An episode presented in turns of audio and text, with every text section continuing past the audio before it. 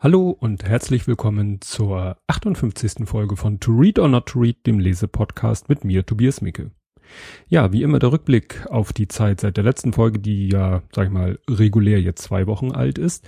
Ja, ähm, ich habe mal reingehört wieder in den Podcast Glaubenssache, der ja nach langer Zeit mal wieder veröffentlicht wurde. Und äh, da war interessanterweise Peter Singer Thema, jedenfalls kurz, ein, der ja auch in meiner letzten Folge vorkam. Das finde ich dann immer faszinierend, um es mit Spock zu sagen, wenn ja sich so Sachen in Podcasts äh, wiederfinden im eigenen oder auch wenn man andere Podcasts hört und sich da in zwei verschiedenen Podcast-Themen wiederholen, überschneiden. Das ja ist doch immer, also wenn es nicht gerade so um super aktuelle Themen geht, wo alle drüber reden, sondern um in diesem Fall ein etwas extremes Thema. Ja, dann hatte ich Geburtstag, wie der eine oder andere mitbekommen hat. Und passend dazu sind dann auch die zwei, oder es sind zwei Bücher angekommen von ABMGW, also alle Bücher müssen gelesen werden, dem anderen Bücherpodcast, den ich so kenne. Und das sind beides Bücher von Ted Chiang. Ich hoffe, ich spreche das richtig aus ja, und das finde ich spannend, weil irgendwie hatte ich die schon mal auf dem Schirm, die Bücher. Irgendwie, das ein, der eine Titel kam mir bekannt vor und bin schon ganz gespannt, die zu lesen, wobei ich das noch ein kleines bisschen nach hinten schieben werde, weil ich nämlich auch von meiner Frau zum Geburtstag ein Buch bekommen habe und sich dann nämlich, weil es ja zwei Bücher sind, äh, das bietet sich natürlich dann super an für ein Double Feature. Dann mache ich doch, äh, obwohl ich das ja gesagt habe, dass das nicht mehr unbedingt immer der Fall sein wird, versuche ich dann zur 60. Folge, also wenn ich wieder nulle, dass ich dann wieder ein Double Feature mache. Also zwei Bücher vorstelle. Das würde ja gut passen. Ja, interessant war für mich, äh, ich hatte heute ein Vorstellungsgespräch, also nicht ich hatte eins im Sinne von, dass ich mich irgendwo vorgestellt habe, sondern ähm, in dem Unternehmen, in dem ich tätig bin, in, sage ich mal, leitender Funktion, ähm, hat sich jemand vorgestellt. Und das ist relativ selten bei uns der Fall, weil wir nicht dauernd neue Mitarbeiter suchen, weil wenn wir einen Mitarbeiter suchen und finden, dann bleibt er eigentlich bisher war es immer so auch bei uns und äh, wir suchen halt nicht so oft, weil wir ein kleines Unternehmen sind. Naja, und das ist schon, ist schon eine komische Situation, da jemanden, den man gar nicht kennt, vor sich sitzen zu haben und äh, sich mit dem zu unterhalten und dann versucht man eben zu beurteilen, ob der passt in vielerlei Hinsicht. Gut, kommen wir nun aber zum Buch, um das es dieses Mal gehen soll. Das Buch hat den Titel Das gierige Bündnis. Untertitel Wie uns Unternehmen und Behörden gemeinsam abzocken. Und das klingt ja schon ziemlich dramatisch. Das Buch ist erschienen im Oktober 2015 schon. Der Autor ist Dieter Könnes, Jahrgang 71, so wie ich. Ja, der hat ähm, ja einen ganz normalen Weg hinter sich, Zivildienst, Ausbildung zum Umwelttechniker, das wird nachher nochmal wichtig sein, dann BWL-Studium, das hat er abgebrochen, dann Sportwissenschaft studiert und dann so den klassischen Weg eines Journalisten, Volontariat hier, und dann dort äh, Radiosender hier, WDR, im regionalen TV dann auch aktiv oder im ARD Morgenmagazin. Und im Rahmen seiner Tätigkeit beim WDR ähm, hat er eine Serie gemacht, so das nennt sich Könnes kämpft. No, das klingt ja auch schon wieder sehr dramatisch. Das ist dann eben so, wenn sich jemand, ein Journalist, mal mit Themen beschäftigt, die so ja den kleinen Mann auf der Straße betreffen und äh, ja seine Interessen vertreten.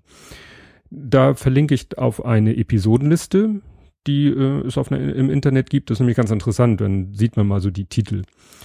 Ja, Könnes ist verheiratet, hat zwei Kinder. So weit aus der Wikipedia. Das Buch, wie bin ich dazu gekommen? Wieder eins aus der Abteilung, meine Frau hat es in, in, den Haushalt gebracht. Und sie hat nämlich den Autor in der Talkshow gesehen. Klar, wie das nun mal so ist. Äh, Autor, Talkshow stellt sein Buch vor. Sie fand es interessant, hat es sich gekauft hat da drin auch schon ein bisschen gelesen und mir ein paar Sachen erzählt. Und ja, jetzt hatte ich letztens kein Buch mehr so richtig äh, auf dem Zettel zu lesen und ich wollte mal auch wieder was anderes lesen und da habe ich dieses Buch angefangen. Und ähm, ja, das Buch sind eigentlich die in Schriftform gegossenen Episoden dieser Sendereihe Könnes kämpft. Und das die Episodentitel klingen schon so ein wenig, also wäre es, wären es Links äh, auf Internetseiten, würde man sagen, das ist Clickbait, weil das ist schon wirklich so ein bisschen, naja, Ne, hier will man natürlich die, so wie man äh, im Internet Leute zum Klicken bringen will, will man da natürlich mit den Sendungstiteln die Leute zum, zum Einschalten bringen. Der Schreibstil war für mich anfangs etwas gewöhnungsbedürftig, weil es ist doch jedenfalls am Anfang sehr viel wörtliche Rede, also teilweise ganze Dialoge, was man ja eher so aus Romanen kennt und nicht aus äh, so einem Buch. Und äh, da werde ich nachher nochmal ein Beispiel bringen. So ein bisschen ist mir dann Tick viel Selbstdarstellung drinne von dem Autor. Gut, ähm, ich werde jetzt mal so die einzelnen Kapitel beschreiben, was mir dazu so ein- und aufgefallen ist. Im ersten Kapitel äh, geht es äh, um den Dämmstoff Styropor und das ist für mich ganz spannend gewesen, weil ich bin ja so über drei Ecken in der Immobilienbranche tätig und ich bekomme äh, unfreiwillig, aber kostenlos auch alle möglichen Immobilienzeitschriften zugeschickt. Das ist einmal so, aus einem Verlag sind es gleich mehrere Magazine. Eins davon heißt nämlich auch passenderweise das Modernisierungsmagazin. Und da geht es sehr viel um das Thema Dämmung. Ne, da ist immer wieder die Rede von der Energieeinsparungsverordnung oder wie sie heißt und ähm, ja, erneuerbare Energiengesetz.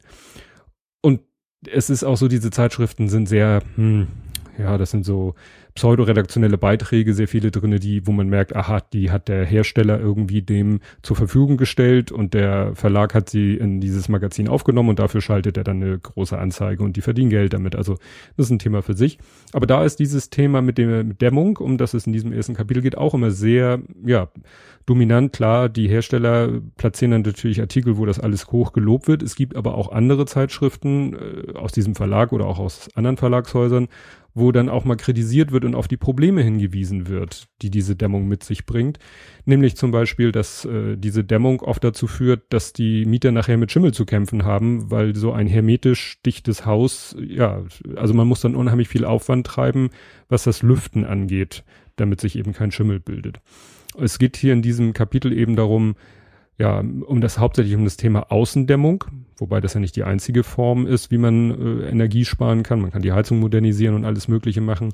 Nur bei diesem Außendämmung ist es eben so, dass da in erster Linie mit Styropor gedämmt wird.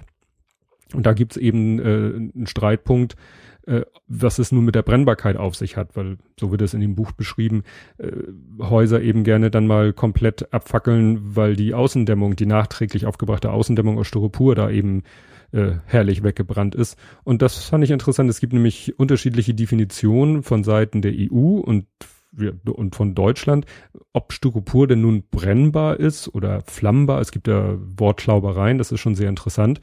Interessant war auch die Schummelei so ein bisschen bei der Herstellung dass nämlich, ähm, man sieht das ja auf Baustellen, da fällt immer unheimlich viel von, wenn da Dämmmaterial verwendet wird, viel Reste an. Und diese Reste kann man recyceln, aber das, was daraus entsteht, hat dann nicht mehr die gleichen Eigenschaften wie, sag ich mal, frisch hergestellter Styropor.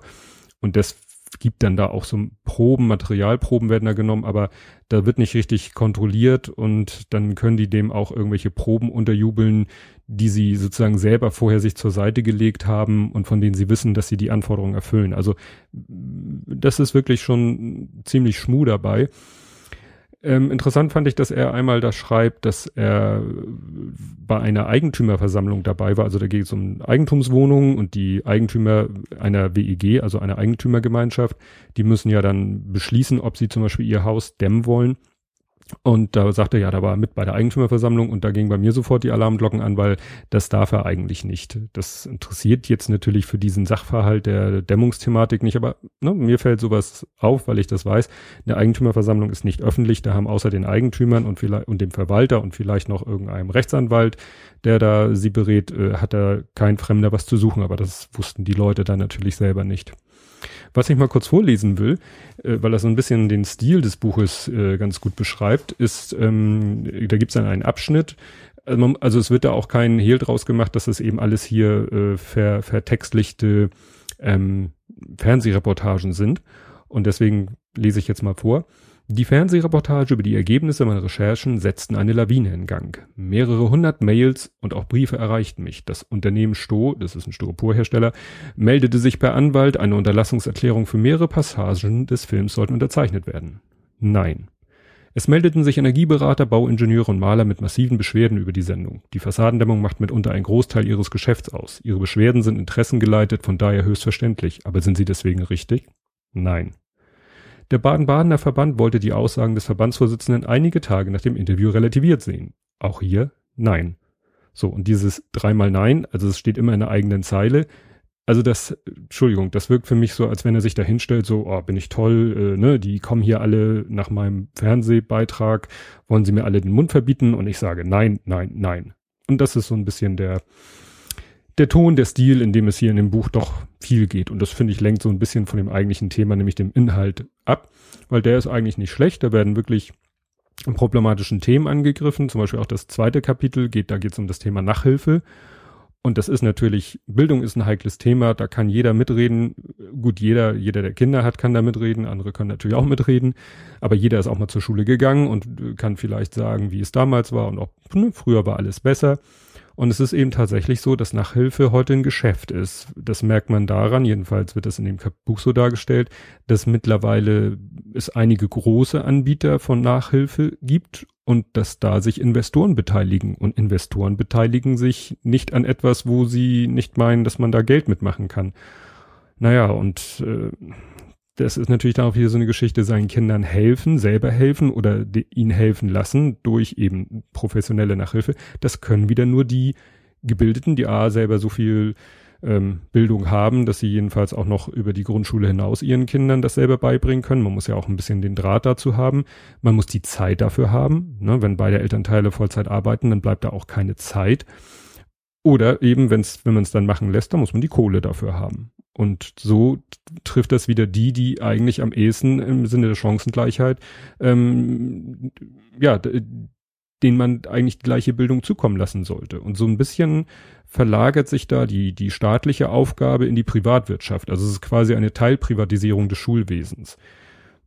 Ich, wir, meine Familie ist bisher da noch nicht so von äh, betroffen gewesen, aber hm, schön ist es nicht. Was mich ein bisschen irritiert hat, er ist dann auch in einer Schule und äh, befragt da die Kinder, macht da eine Umfrage und äh, redet davon, ja, und der Beruf des Lehrers hat sich seit 200 Jahren nicht geändert, Kreide und Tafel und so. Und da dachte ich so, what? Also der, der Fernsehbeitrag ist von 2012 oder später. Ähm, da gab's an der Schule meines großen Sohnes keine Kreide und Tafel eigentlich mehr, sondern die haben diese Smartboards möchte ich wissen, an was für einer Schule er da war, die da noch hauptsächlich mit Kreide und Tafel arbeitet, weil das ist, glaube ich, schon länger out.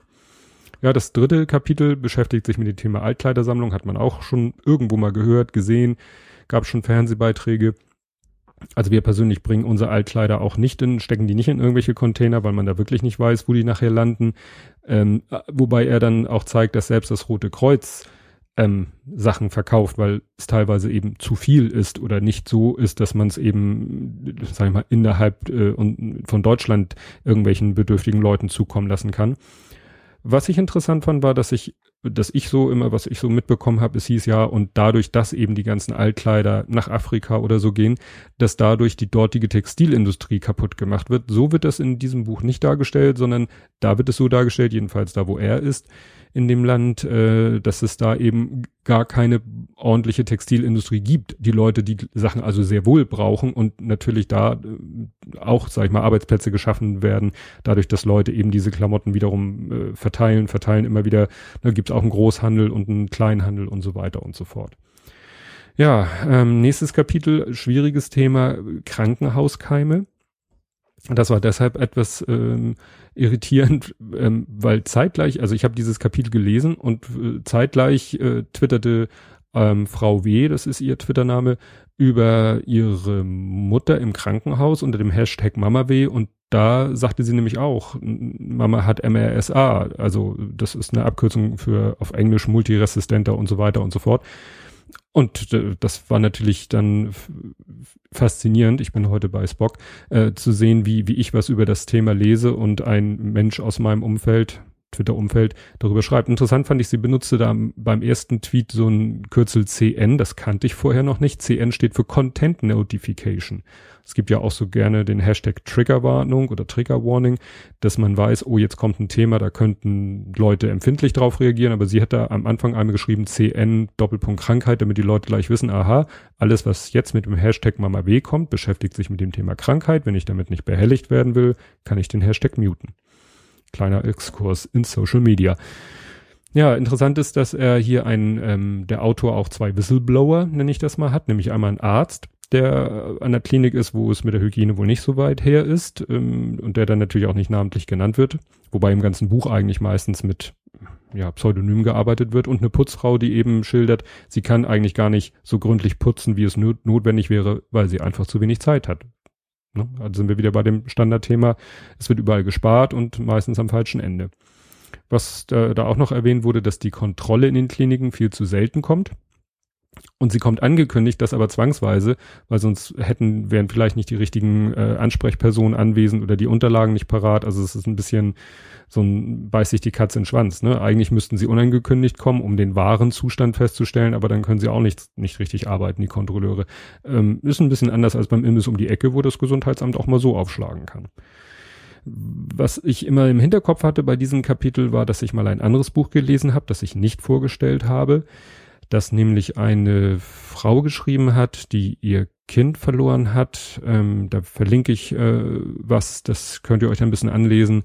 Da habe ich mich nur dran erinnert, dass die in dem Buch, also ihr Sohn hatte auch so eine Immunschwäche, eine ganz bittere. Und ähm, der war dann auch immer auf Isolierstation und äh, mit äh, hohen Ansprüchen, mit, mit Schleuse und allem drum und dran.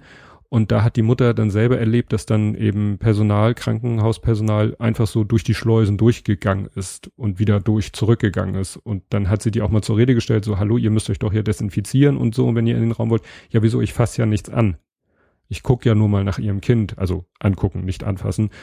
Und dann sagte sie, ja, aber ihr fasst doch die Klinke an. Ne, die kommen von außen, die fassen die Klinke außen an von der Schleuse, innen an der Schleuse, von innen nach außen wieder das Ganze in die andere Richtung. Klar, das geht, geht nicht. Ne? Und das sind wahrscheinlich so die Kleinigkeiten, die Denkfehler, die Handlungsfehler, die sich dann einschleichen und die dann zu Problemen führen. Aber da könnte Frau W. sicherlich noch eine Menge drüber erzählen.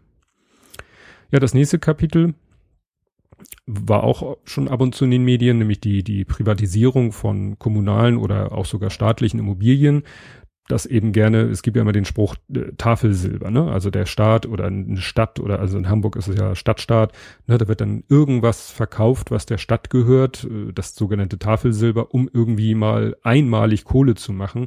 Nur das hat natürlich immer den Haken, man macht dann einmal Kohle und saminiert damit vielleicht sein, sein Haushalt, aber äh, dann ist die Einnahmequelle, die das eigentlich auch war, dann auch weg. In diesem Fall halt die Wohnung. Und hier ist es eben auch so beschrieben, dass in vielen Wohnungen, die in, ich sag mal, kommunalen Besitz sind, auch oftmals, weil das ja sozialer Wohnungsbau oft ist, weil das ja vielleicht auch die Aufgabe ist von Kommuna äh, Kommunen, solchen Wohnraum zur Verfügung zu stellen, dass ja viele Wohngeldempfänger leben. Das heißt, die zahlen ihre Miete vielleicht gar nicht selbst, sondern über die äh, ja, Arbeitsagentur oder so. Das heißt, das Geld ist relativ sicher und es kommt eigentlich wieder dem Staat, der Kommune, wem auch immer zugute. Und wenn natürlich dann so ein Investor so eine, so eine ja, ganze Wohnungsbaugesellschaft vielleicht aufkauft, ja, der freut sich über die sicheren Einnahmen, aber macht vielleicht nicht mehr so viel an Immobilien, weil die Mieter ihn ja nicht mehr so interessieren. Und die Mietminderungen, die dann vielleicht deshalb fällig wären, sind dann auch eher die Ausnahme, weil die Leute vielleicht gar nicht wissen, dass sie die Miete mindern könnten oder gar nicht, sag ich mal, die, die Kraft haben, sich um sowas zu kümmern. Und da wollte ich mal einen interessanten ja, Abschnitt vorlesen den er da verfasst hat, der Autor. Hm, also es gab mal einen, der immer eine sehr vorsichtige Haltung an den Tag gelegt hat, wenn es um den Verkauf von städtischen Wohnungsbestand an sogenannte Heuschrecken ging. Das war der ehemalige Oberbürgermeister von München sowie Ex-Präsident des Deutschen Städtetages Christian Ude. Er vertrat die Meinung, dass Kommunen, die sich von eigenem Wohnungsbestand trennen, auch die Möglichkeit verkaufen, auf dem Wohnungsmarkt sozial zu wirken oder ökologische Modellvorhaben durchzuführen oder neue Wohnformen zu erproben. Abgesehen davon, private Investoren kämen ja nicht in die Stadt, um die Rolle der Mutter Teresa zu spielen, sondern um Rendite zu entziehen. Ne, und das ist ebenso dieses ja, Standardthema, jedenfalls aus meiner Sicht, dass eben vielleicht viel zu viel in den letzten Jahren privatisiert wurde und ja, damit der Staat sich so ein bisschen aus der Verantwortung stiehlt und mm, dann alles in der Hand von Investoren liegt, die eben mm, ganz einfache Ziele haben, Rendite. Ja, wobei man nicht vergessen darf, dass es mm, da auch Extreme auf beiden Seiten gibt, sowohl bei Mietern als auch Vermietern, aber hier geht's eben mal um den wirklich den Spezialfall von ja reiner renditegetriebene Investoren, die Häuser dann vielleicht wirklich verfallen lassen, und dann stoßen sie das Ganze irgendwann ab, weil dann wirft es ja keine Rendite mehr ab. Ja, das sechste Kapitel ist auch eins, mit, wo auch fast jeder mitreden kann, Radarfallen, weil ne, fast alle fahren Auto und sind deshalb betroffen von Radarfallen, aber auch Leute, die nicht selber Auto fahren, sind betroffen, weil es zum Beispiel in ihrer Straße äh, die Leute in der 30er-Zone heizen wie die Beknackten oder an der Schule entlang pesen, dann ist es, äh, dann ist man selber gar nicht der, der Betroffene im Sinne, dass man geblitzt wird, sondern man möchte vielleicht, dass geblitzt wird, um so ein bisschen Verkehrsberuhigung mal durchzusetzen.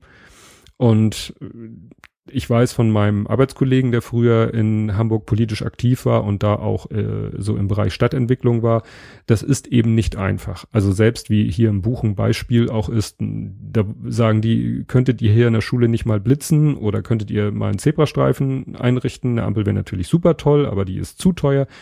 Naja, und das klappt irgendwie alles nicht.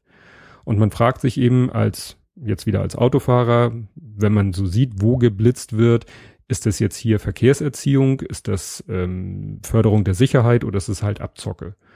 Und da kann man natürlich lange drüber streiten, wo ist Blitzen gerechtfertigt? Eigentlich überall, ja, weil eigentlich sollte überall die Geschwindigkeit eingehalten werden.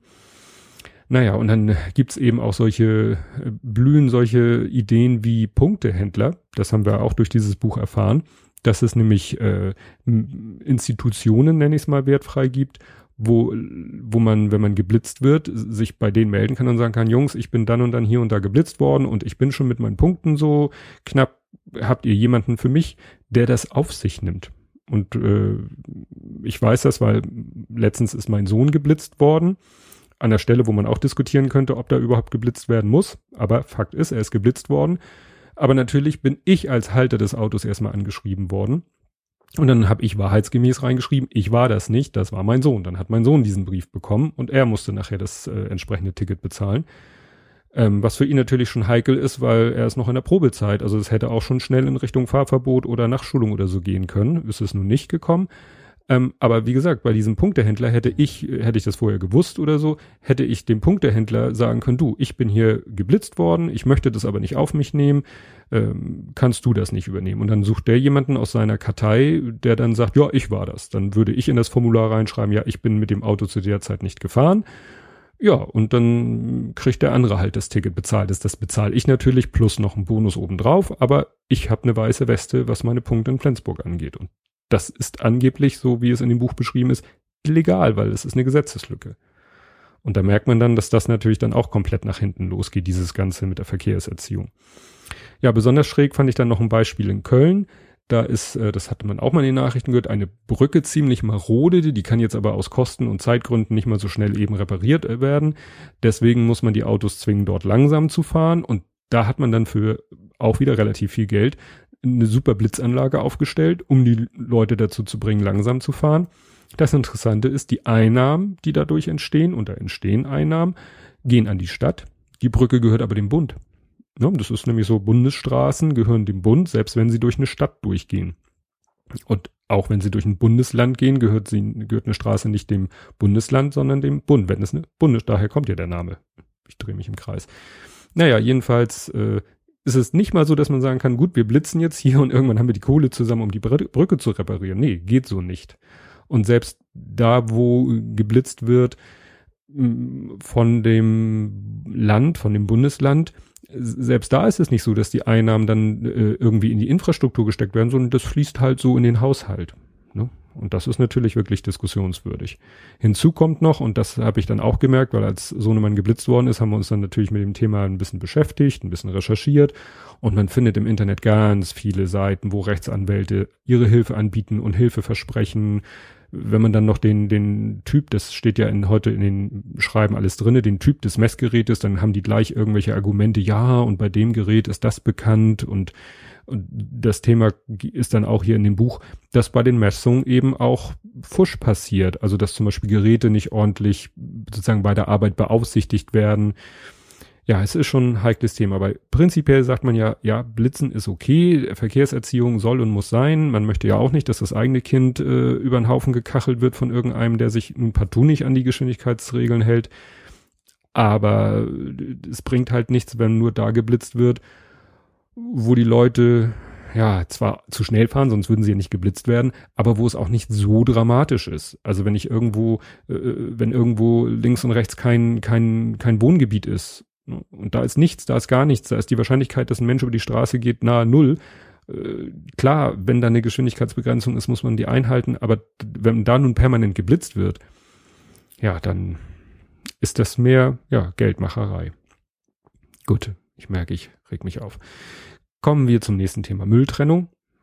Und das ist natürlich auch ein Thema, hatte ich auch schon mal gehört, Müllverbrennungsanlagen sind zu groß dimensioniert, wird in diesem Buch auch bestätigt, da wird Mülltourismus betrieben. Ähm, dann mit dem Trennen, da gibt's ja, da gibt's ja Ehestreit, Nachbarschaftsstreit, weil man dann darüber diskutiert, welcher Müll jetzt wo reingehört und äh, dann guckt man in die Mülltonne und sieht, da ist was drin, was da nicht reingehört. Dann hört man wieder, ja, es gibt eigentlich auch die Technologie, dass das maschinell getrennt wird. Bei meinen Eltern zum Beispiel, die wohnen in einer Hochhaussiedlung, da gibt sogenannte Müllschlucker, da kann man gar nicht trennen. Weil da gibt's gar nicht die, die Infrastruktur. Ne? Da gibt's eine äh, ne, ne Klappe, da schmeißt man seinen Müll rein und dann fällt das unten in den Container. Die müssten the theoretisch dann ja mehrere Müllschluckerschächte machen, um den Leuten das Trennen zu ermöglichen. Oder sie müssten irgendwo dann doch wieder draußen äh, unten Mülltonnen hinstellen für die verschiedenen Sorten Müll.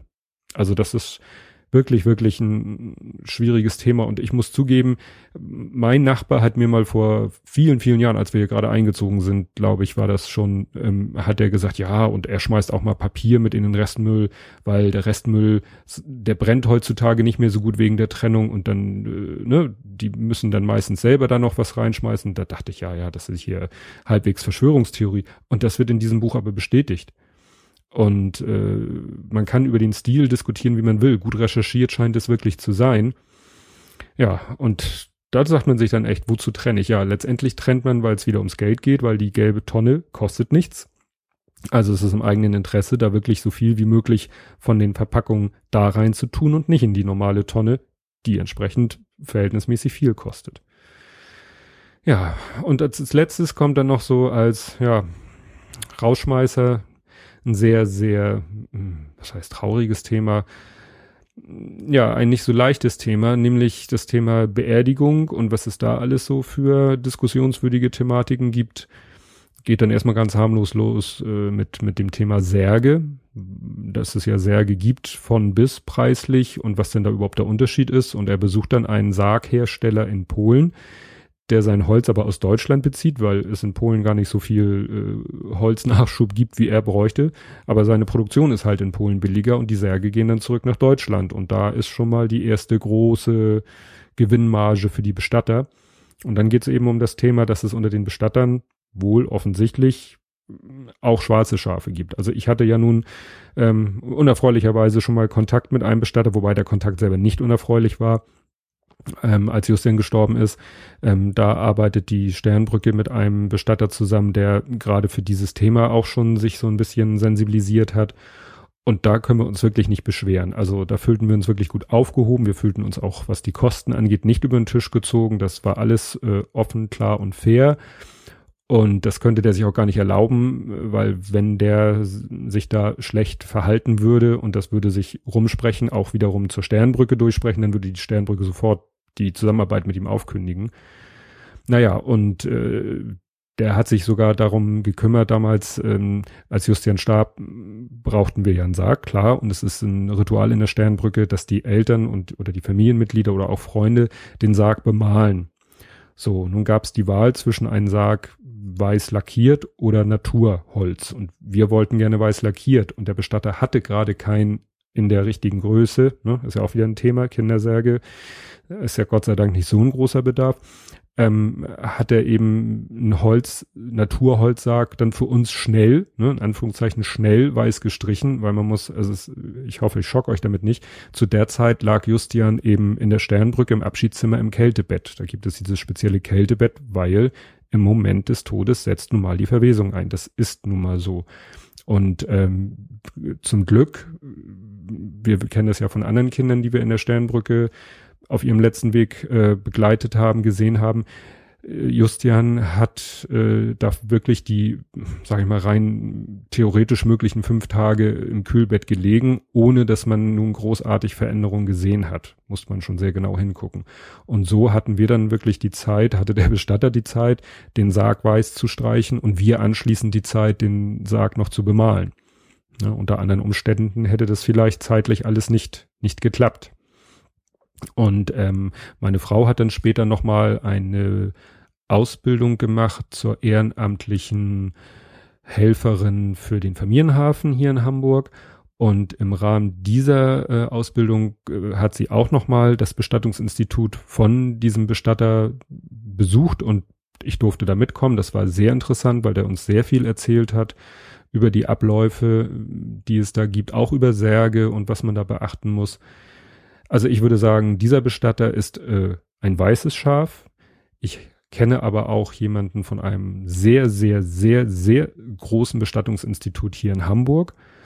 Und der hat mir aber auch schon Geschichten erzählt, natürlich nicht von seinem Unternehmen oder wo er Mitarbeiter ist, sondern von anderen Bestattern, was dann in Richtung schwarze Schafe geht. Ne? So, dass man da halt ja wirklich Prämien, äh, natürlich nicht offiziell Prämien zahlt an Krankenhaus und Pflegedienstpersonal, wenn sie denn, ne, wenn ein Patient, wenn ein Pflegling verstirbt, wenn sie denn diesen Bestatter anrufen und nicht irgendeinen anderen.